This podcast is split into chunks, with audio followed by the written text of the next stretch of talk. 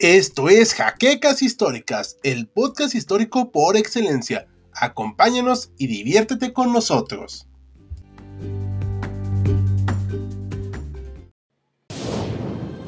Bienvenidos a HC Historia Contemporánea, la página histórica por excelencia.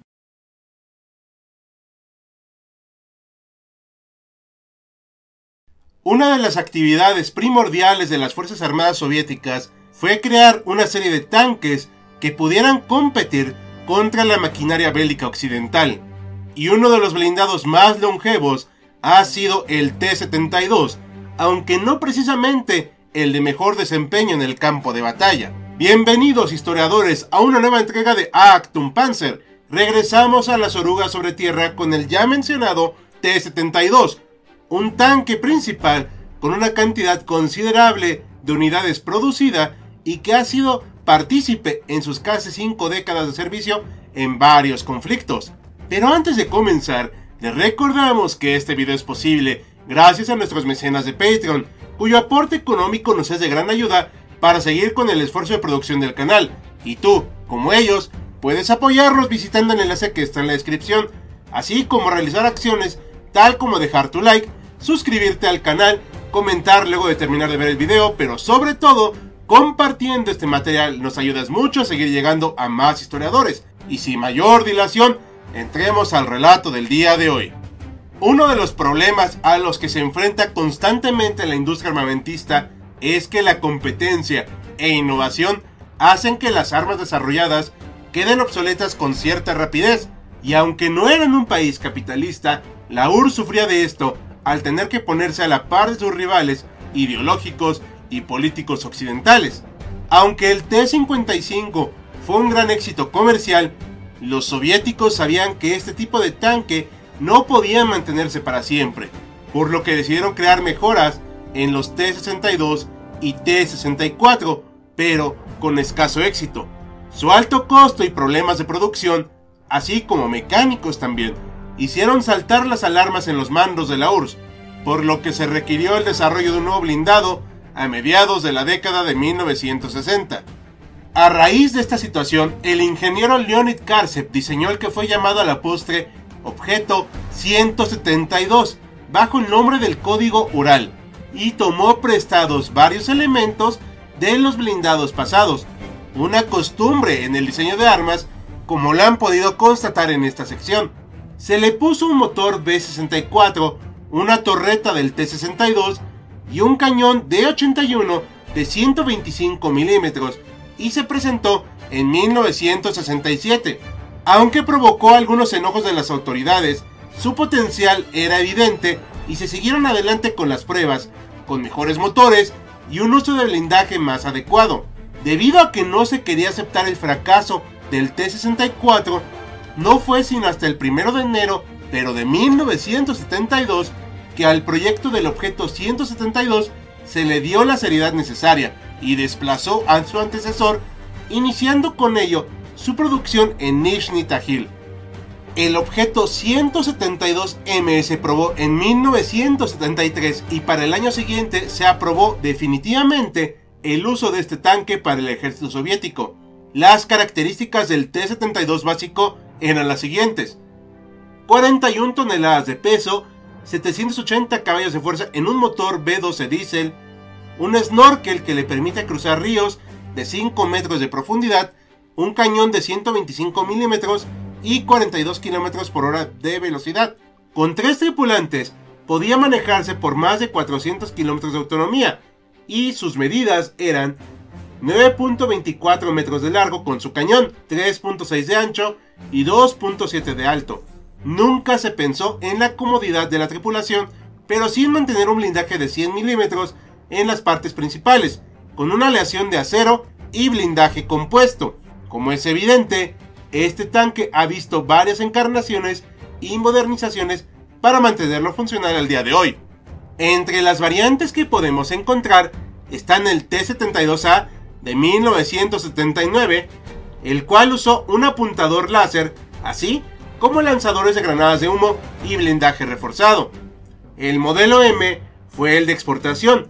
Si recuerdan, el T-55 fue un éxito de ventas y ya lo mencionamos en otro video, pero el T-72 logró colocar no solo este blindado para el dinero capitalista de otros países, sino también para vender la licencia a quien se interesara en producirlo.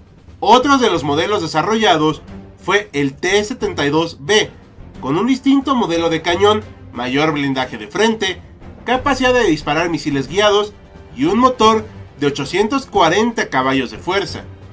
En el siglo XXI se han realizado adaptaciones profundas a este tanque para mantenerlo vigente y competitivo, como el modelo T-72B3 2011, el cual incluye una vista múltiple para el artillero. El de 2016 tuvo una mejora en su motor que lo llevó a tener 1130 caballos de fuerza. Actualmente, los modelos más recientes tienen transmisión automática, autocargador, una velocidad de hasta 75 km por hora y 700 km de autonomía con sus tanques de gasolina extras. Se han producido un total de 25.000 tanques T-72, siendo un gran éxito en ese aspecto. Varios países hicieron o hacen sus propias versiones, como Irak, que llamó al suyo el León de Babilonia, el cual fue vendido a este país mediante el envío de partes del modelo M1 checoslovaco, debido a un embargo de armas que tenía en ese entonces el país asiático. Los países del Pacto de Varsovia armaron sus propios modelos o adquirieron el permiso para hacerlo en sus territorios.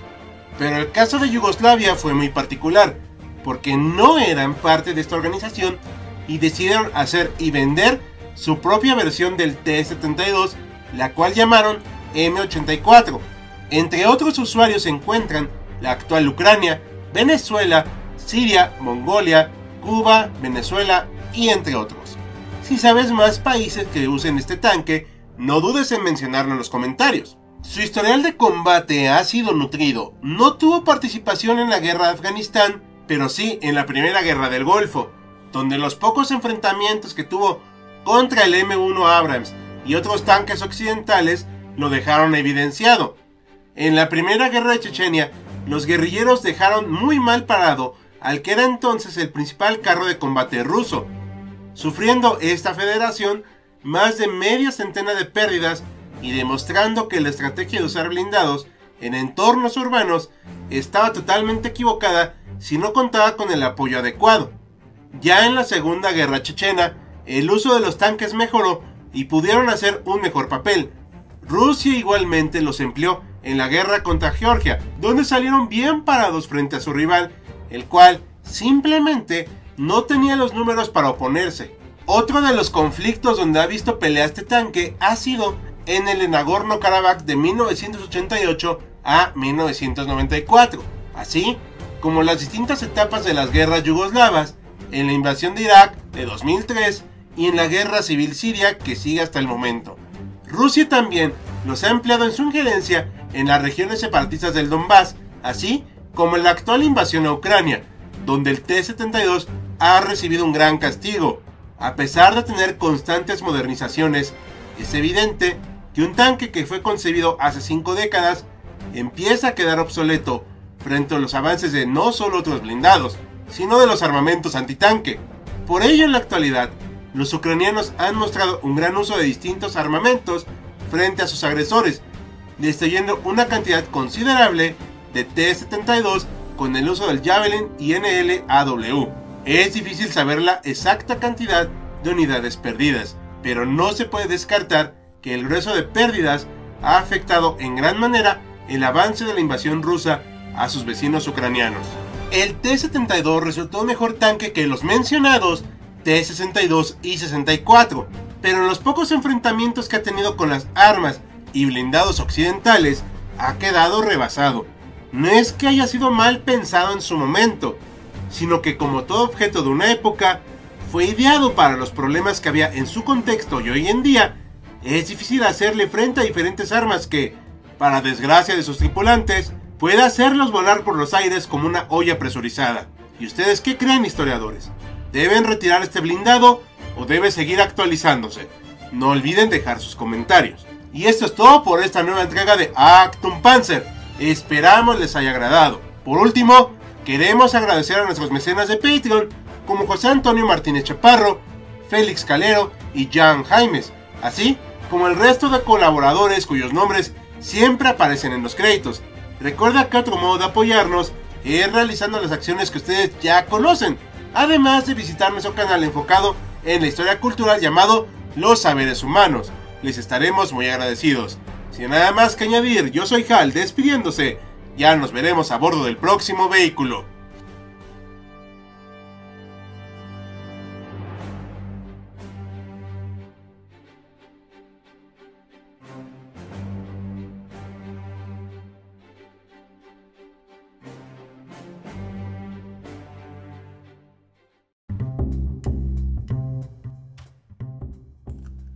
Gracias por habernos acompañado en Jaquecas Históricas, el podcast histórico por excelencia. Hasta la próxima.